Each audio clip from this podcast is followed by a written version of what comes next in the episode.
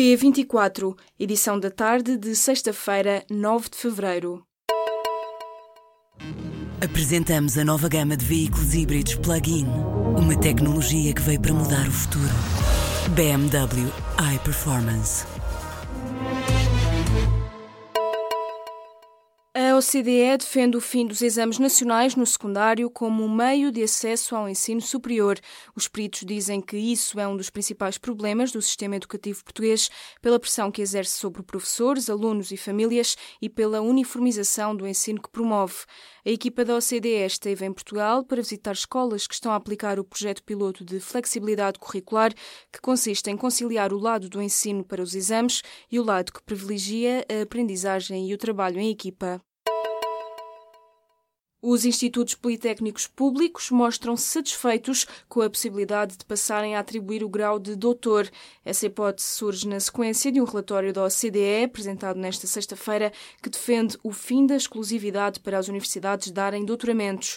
Esta é então uma das propostas de reforma feita pela avaliação dos peritos ao sistema português de ensino superior e ciência.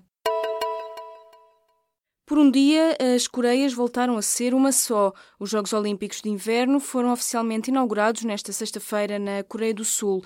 A competição fica desde já marcada com uma mensagem de paz, já que as duas Coreias marcharam juntas durante a cerimónia de abertura. Este sábado, o presidente sul-coreano vai ter uma reunião ao mais alto nível com responsáveis da Coreia do Norte, durante a qual se espera que venham a ser delineadas as próximas etapas do processo diplomático. O líder dos sociais-democratas na Alemanha, Martin Schulz, renunciou esta sexta-feira ao cargo de ministro dos Negócios Estrangeiros. A pasta tinha-lhe sido prometida no acordo de governo alcançado entre o SPD, a CDU da chanceler Angela Merkel e a CSU.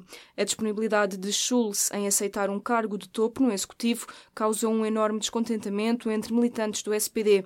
O líder social-democrata cede assim à pressão do partido e abdica do cargo de ministro para que os militantes possam viabilizar a renovação da grande coligação na Alemanha.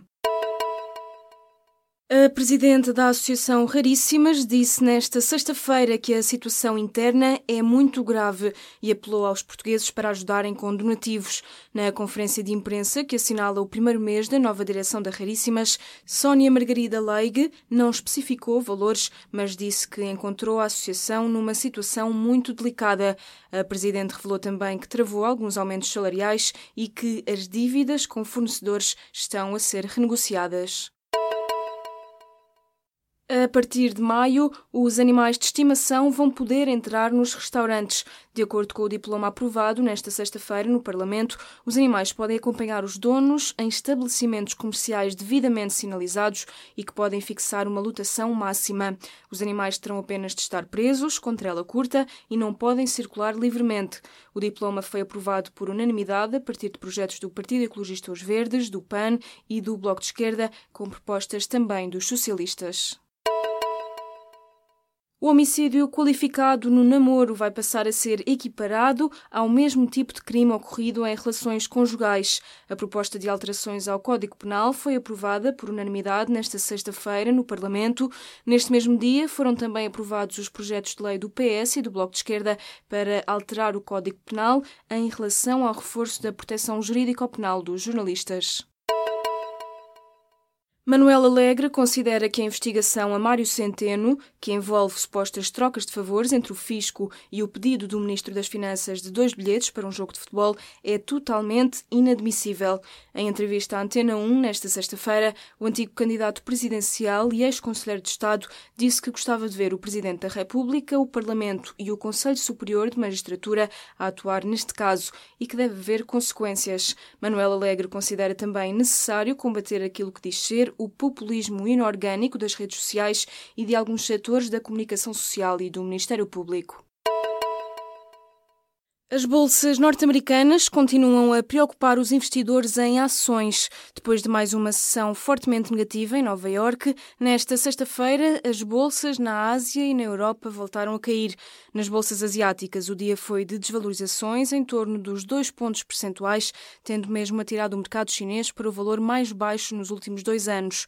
Já na Europa, amanhã registrou perdas em torno dos 1,5% na generalidade dos índices, com o PSI 20 a acompanhar acompanhar em Lisboa os sinais que vão sendo dados a partir de Londres, Frankfurt e Madrid. Um asteroide com uma dimensão entre 15 a 40 metros vai passar esta sexta-feira entre a Terra e a Lua, segundo anunciou a NASA.